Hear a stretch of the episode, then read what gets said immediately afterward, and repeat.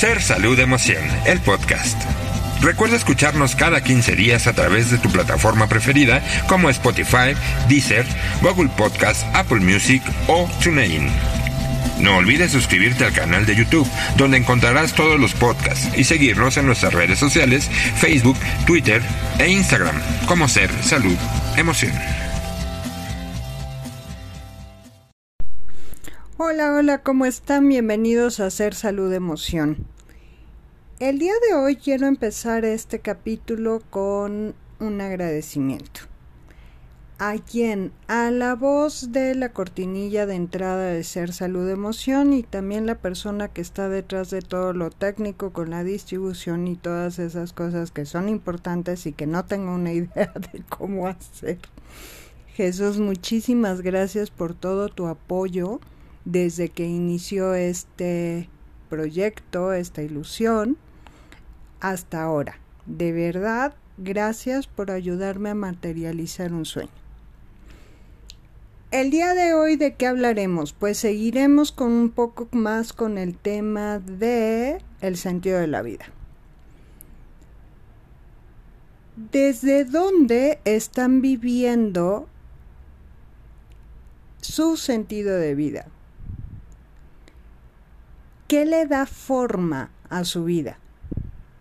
cuáles son las ideas que tienen acerca de la gran pregunta que yo creo que nos hacemos muchísimo, ¿qué hago aquí?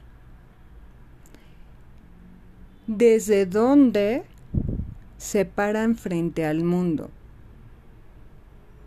¿Cuál es la intención con la que hacen las cosas? ¿Cuál es la intención con la que se despiertan cada día.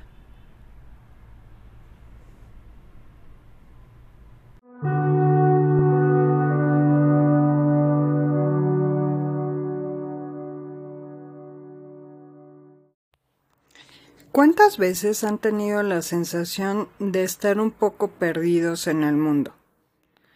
¿Cuántas veces han tenido la sensación de que alguien los aventó aquí y no les dio instructivo. No los dotó de una guía práctica de qué hacer y cómo hacer en la vida. ¿De qué manera se han sentido abandonados? Precisamente por no saber para dónde jalar. La pregunta de ¿qué hago aquí? Considero que es una de las preguntas más complicadas de contestarnos y que es una de las preguntas que más nos tortura y taladra la existencia. Porque de ahí viene y de encontrar esa respuesta o lo más cercano a una respuesta a esa pregunta, es desde donde nos podemos plantear nuestro sentido de la vida. Y hay personas que pasan toda la vida buscándolo. Hay personas que no, que es como cuando ganan la lotería y tocan una campanita, tlan, tlan, tlan, y pues son ganadores, completa y totalmente. Hay personas que aparentemente o según los estereotipos sociales han cubierto y cumplido más allá de lo esperado con el camino amarillo de la felicidad. Y teóricamente tienen todo lo que todo el mundo quisiera y desearía en la vida para poder estar bien. Y aún así, dicho por ellos mismos, no son felices. Aún así, viven con un gran vacío y viven con un gran sin, sentido. Entonces, ¿De qué va esto? De pronto pareciera que nos escupen, ¿no? Aquí. Y desde el momento uno en que empezamos a hacer un pequeño cigoto, la persona que nos recibe, ¿no? Para ayudarnos a llegar a este plano, según sus vivencias, según sus necesidades, según su entorno, según su propio catálogo de ideas y según su propio catálogo de expectativas, de ideas limitantes, de deseos, de ilusiones y de huecos y de miedos y de un millón de cosas más, empieza a crearse una idea de nosotros. Y se dice que esos pensamientos y emociones que genera la madre durante la gestación también pasan al feto, también pasan a ese ser. Y no son solamente los de la madre. Al papá no podemos hacerlo a un lado porque aun cuando él no cargue al niño, ¿no? En la entraña, va a estar presente de una manera o de otra ¿Por qué? Pues porque también hay parte de su energía involucrada ahí. Sí, o sea, médicamente y físicamente hablando, están, estaríamos hablando de los genomas, ¿no? De todo el material genético que se combina de ambas personas para dar origen a un nuevo material genético de esta personita. Pero va más allá de eso. También es una cuestión de energía, también es una cuestión de intención, también es una cuestión de emoción, también es una cuestión de expectativas de ambas partes. También es una cuestión del entorno, porque ni todos los embarazos son iguales, ni todas las personas lo viven de la misma manera, ni es un entorno similar o igual para todas las personas, para cada quien es distinto. Luego entonces, para cada persona es una, es una experiencia única. Aun cuando una, una misma persona tenga varios hijos, cada uno de esos hijos es dotado de un propósito y de un imaginario individual. Cada uno de esos hijos nace y viene al mundo en, circunstancias distintas. Cada uno de esos niños se desarrolla de una manera diferente desde el vientre materno. ¿Por qué? Pues porque cada uno de esos momentos es distinto. Entonces, siempre es una experiencia nueva. Nunca es igual una a otra sin importar que sean hermanos de la misma madre y el mismo padre. Eso no importa. Cada experiencia es única e irrepetible. Entonces, si tomamos en consideración esto, si tomamos en consideración el hecho de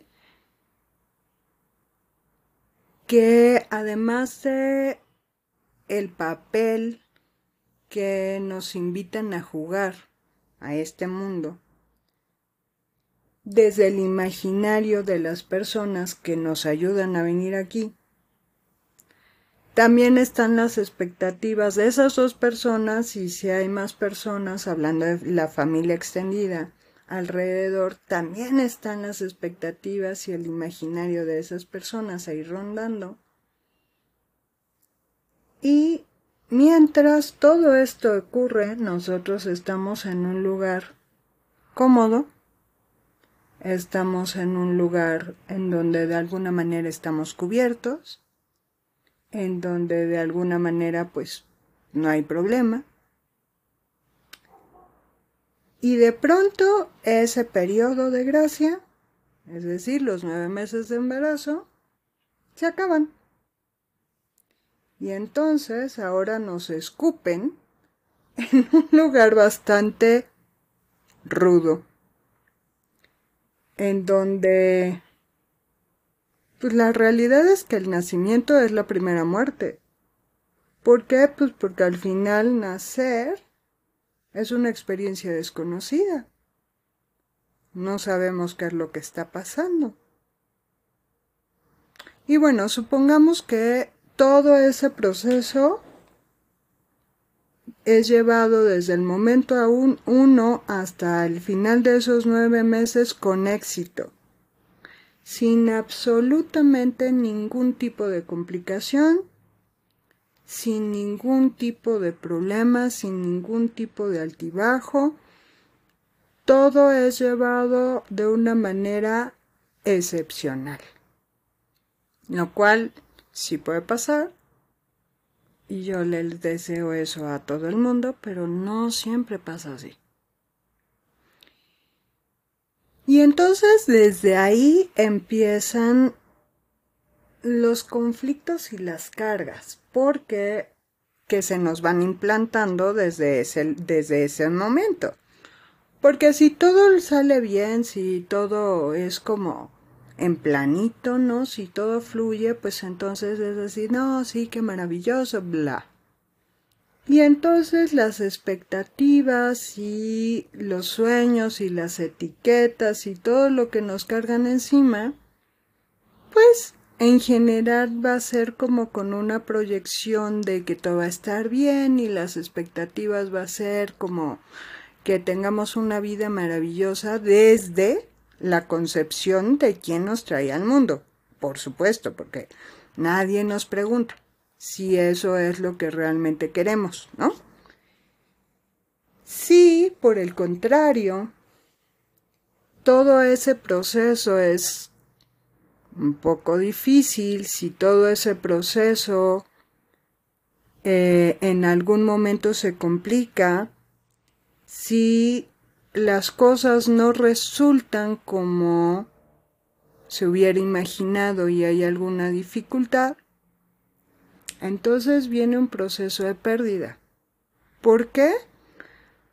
Pues porque ya porque perdí la ilusión de la idea de cómo deberían haber sido las cosas y las condiciones de vida que yo esperaría o que yo esperaba para mi hijo. Y entonces todo empieza a complicarse. Porque todas las etiquetas, expectativas, demandas y sueños que nos ponen encima ahora cambian radicalmente. Porque ya no estuvo dentro de la norma o ya no estuvo dentro de lo que se esperaba. Y entonces, así como las personas que nos ayudaron a venir al mundo empiezan con procesos de pérdida y empiezan a tener que elaborar de una manera diferente, también a nosotros nos van cargando de esos sentimientos de frustración, de impotencia, de desilusión, porque el sueño que había sido concebido en un inicio, pues no es, es de otra manera. Y nos cuesta mucho aceptarlo.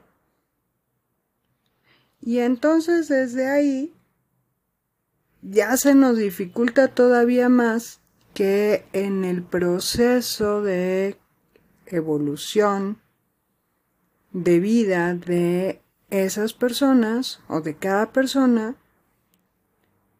se presenta otro tipo de dificultad y se presentan otro tipo de etiquetas dependiendo de en qué cancha te tocó jugar. El otro día leía una frase que me hizo todo el sentido del mundo. No, no es cierto que todos estamos en el mismo barco, estamos en el mismo mar. Unos están en yate, otros están en lancha, otros tienen salvavidas y otros están nadando con todas sus fuerzas. Entonces, en definitiva, si tomamos esto en consideración, pues no sería como un poco loco pensar que la respuesta del para qué estoy aquí, es decir, el sentido de vida, va a ser igual para todos, ¿no? ¿Cómo va a ser el mismo si cada quien tiene sus propias dificultades, si cada quien tiene sus propios retos, si cada quien tiene un proceso de vida diferente? Y las experiencias de vida son distintas. Entonces, ¿cómo vamos a tener el mismo propósito de vida? Y entonces desde ahí, ¿qué es lo que nos hace creer que estas eh, disposiciones sociales del camino amarillo de la felicidad son válidas para todo el mundo? ¿Qué nos hace creer que por ahí es? Si ni siquiera el inicio es igual. Y si ese inicio no es igual, pues entonces la respuesta del qué hago aquí, del para qué estoy aquí, mi propósito de vida, no puede ser el mismo. ¿Por qué? Pues porque las experiencias de vida son diversas. Y entonces, ¿qué tal que empezamos a separar ideas y empezamos por aceptar que no, mi sentido de vida ni es el mismo que el de, el de al lado, ni tiene por qué serlo. Y que más allá de todas las etiquetas, todas las ideas, todas las ilusiones, todas las ideas limitantes, todos los designios de vida que incluso me ponen antes de nacer, no son reales. No son reales si yo no quiero eso. Si yo quiero otra cosa. ¿Qué pasa si te digo que tienes derecho a decidir qué es lo que quieres tú? Tienes derecho a decidir cómo caminar, en las circunstancias de vida que te tocaron en particular, como a todo el mundo. A cada quien nos dan unas cartas y todo el mundo tenemos derecho a decidir cómo jugarlas.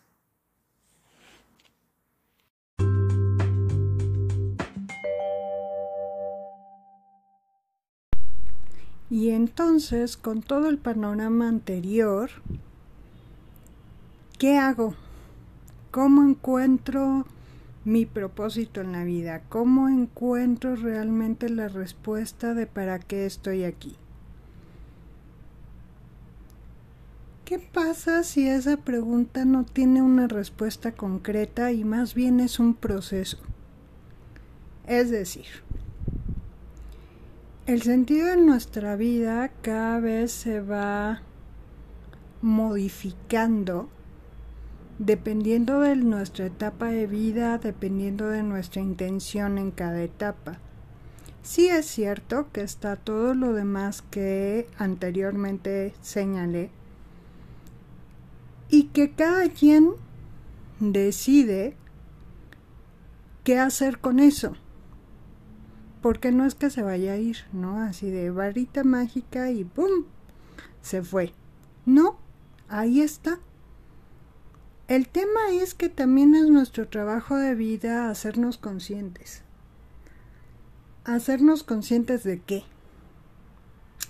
De cuáles son mis lealtades, de cuáles son mis códigos, de cuáles son las ideas que tengo acerca de todo, acerca del amor, acerca del dinero, acerca de las relaciones de tu pareja, acerca del trabajo, acerca de ser exitoso, acerca de salir adelante, acerca de lo que significa para mí ser feliz, en fin, de todas aquellas cosas que nos van definiendo como individuos o que forman parte de la persona que somos. Porque al final, la única persona que se puede definir a sí mismo eres tú. Ya sé que esto suena un poco imposible en algún sentido, porque pues estamos llenos de ideas que la mayoría no son nuestras, estamos llenos de disposiciones, estamos llenos de conceptos y de muchas cosas más. Y eso va haciendo que poco a poco se empañe un espejo. Es como si tuvieran enfrente un espejo que a través del tiempo se llenó de lodo, y entonces pues te paras enfrente de él y pues no refleja nada. ¿Por qué? Pues porque está mugroso, no porque el espejo en sí haya perdido la capacidad de reflejar. Lo que pasa es que está tan lleno de porquería que ya no puedo verme. Y eso es lo que nos pasa a nosotros. Y en ese proceso, en donde nos empañamos, en donde nos ensuciamos, vamos perdiendo el sentido, vamos perdiendo el para qué. Nos vamos confundiendo y vamos quedando como canicas en caja vacía, dando tumbos. Y eso nos puede llenar de mucha desesperación, nos puede llenar de mucha angustia, nos puede llenar de ansiedad, nos puede llenar de sinsabor, nos puede llenar de desazón. Y no sé si todos, pero muchos hemos pasado por momentos así. En donde se pierde el sentido y en donde la pregunta de ¿para qué estoy aquí? parece imposible de contestar. ¿Y entonces qué hago? Regresar al origen, regresar a mí. Eso es difícil. No sé si es difícil o no. Es un proceso. Y muchas veces puede ser un proceso en donde hay dolor. Porque nos damos cuenta de que la realidad es que lo que me vendí como cierto para mí no lo es tanto. De que eso que yo creía válido o valioso, mm, en realidad era válido basado en las ideas que aprendí, que me inculcaron. Pero detrás de eso está la verdadera razón que hace que me mueva. Está una parte que pulsa como un corazón latiendo que me dice, no, no es eso, no, no es por ahí, no, esto mm, no me llena. Y a veces es aterrador hacerle caso a ese latido. A veces es aterrador limpiar el espejo porque no hay nada que nos dé más miedo que aquello que desconocemos. Porque nos da miedo descubrir quiénes somos. Porque nos da miedo averiguar qué hay ahí debajo. ¿El miedo al final es natural? Sí y tiene una función. La función del miedo es mantenernos a salvo. Es avisarnos que hay un riesgo, que hay un peligro. Y de esa manera podemos evitarlo. Pero ¿qué pasa cuando ese miedo realmente es irracional? ¿Qué pasa cuando ese miedo realmente en lugar de ser una alerta se convierte en un grillete? Se convierte en algo que no me permite avanzar. Se convierte en algo que no me permite experimentar realmente la vida. Se convierte en algo que me limita se convierte en algo que me aleja cada vez más un poco de mí y que desde ese lugar voy perdiendo poco a poco el sentido de la vida. Voy perdiendo intención, voy perdiendo la motivación y el para qué. Sé que eh, el hacer trabajo con nosotros mismos es una de las cosas más confrontantes que puede haber. Y lo digo no solamente por aquello a lo que me dedico, me, me eh, lo, lo digo también desde ese lugar en donde mi propio proceso ha tenido sus momentos muy duros, muy,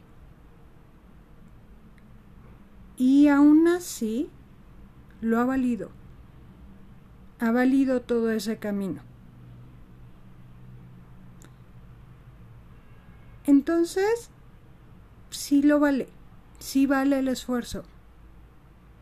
Sí vale el esfuerzo de aventarme un clavado para ver realmente cuáles son mis ideas, realmente si esas ideas son algo que me sirva y me sea de utilidad. Realmente el cuestionarme. Y justo en el momento en el que me cuestiono es cuando todo se pone bastante difícil porque siento que al cuestionarme voy a alterar como el status quo. Voy a alterar la sincronía que tengo en el mundo, voy a alterar mi lugar en el mundo. Voy a alterar la armonía, la supuesta armonía en la que vivo con mi entorno, con mi familia, con mis amigos, en el lugar en el que trabajo, en fin, en todo aquello que creo que me define. Y ese es el miedo. El tema es que sí. Conforme me voy descubriendo a mí y conforme voy descubriendo realmente qué le da sentido a mi vida, y en la mayoría de las ocasiones me doy cuenta que lo que le da sentido y lo que me llena no tiene nada que ver con las expectativas que se pusieron en mí, con lo que me dicen que tendría que hacer, con el discurso social, con lo que se considera dentro de la normatividad o de la normalidad. Y eso es confrontante y tiene esos momentos muy duros. Y por un momento, conforme todo eso va cambiando para mí y se va moviendo a mi alrededor, siento que me desvanezco. Siento que voy a desaparecer. ¿Por qué? Pues porque somos seres sociales. Y en gran parte nos definimos mediante la forma en la que estamos en el mundo y cómo el mundo nos ve. Y al mismo tiempo, sí pasan muchas cosas y a la vez no pasa nada. Es decir, relájate un chico. Porque vas a encontrar satisfacción si te atreves a hacerte estos cuestionamientos, si te atreves a revisar, sí va a haber turbulencia, bastante. Y va a llegar un momento en donde te des cuenta que la turbulencia pasa. ¿Y con qué me quedo después de eso? Contigo. Empiezas a ser libre. Empiezas a decidir tus batallas. Empiezas a encontrarle sentido y sabor a la vida. Y en una de esas encuentras tu propósito de vida. En una de esas encuentras la respuesta del para qué estoy aquí. Porque es una pregunta cuya respuesta se va construyendo. Se va construyendo en ese viaje. Digo, dependiendo del dogma y de la creencia y de la filosofía de vida, nos tenemos varias propuestas del para qué estamos aquí, ¿no? Dependiendo de dónde lo quieran ver y de quién, dependiendo a quién quieran escuchar. Dentro de todas esas propuestas, la que a mí me hace sentido es que estamos aquí para aprender y que la vida que experimentamos es el lugar desde el cual necesitamos ver al mundo para aprender de esa experiencia de vida y de ese lugar y de esa visión del mundo. Y así, si creen en la reencarnación, en cada una de las veces que pasamos por aquí, vamos viviendo diferentes lecciones, diferentes lugares de donde vemos el mundo para ampliar nuestra visión. Esa es una forma de verlo. Bueno, no estar de acuerdo conmigo, como dije, esta de todas las propuestas a mí me hace sentido. Busquen qué les hace sentido a ustedes. Busquen qué es válido para ustedes. Dentro de todas esas propuestas, si hay algo que les suene. Y si no, pues no tomen ninguna. No es necesario. Lo que sí es necesario es que se den el permiso de retar las creencias que tienen, de cuestionarse para averiguar qué de todo eso que han aprendido, qué de todo eso que les han inculcado, qué de todo eso que han hecho con su vida les hace sentido y qué no. ¿Por qué? Porque de esa manera tienen la opción y la oportunidad de hacerlo como ustedes quieran, como a ustedes les haga sentir bien como a ustedes les haga sentido y los llene. Y de eso se trata. Ese es el proceso de autodescubrimiento. Y en ese proceso de autodescubrimiento es en donde van a encontrar la respuesta a la pregunta de para qué estoy aquí.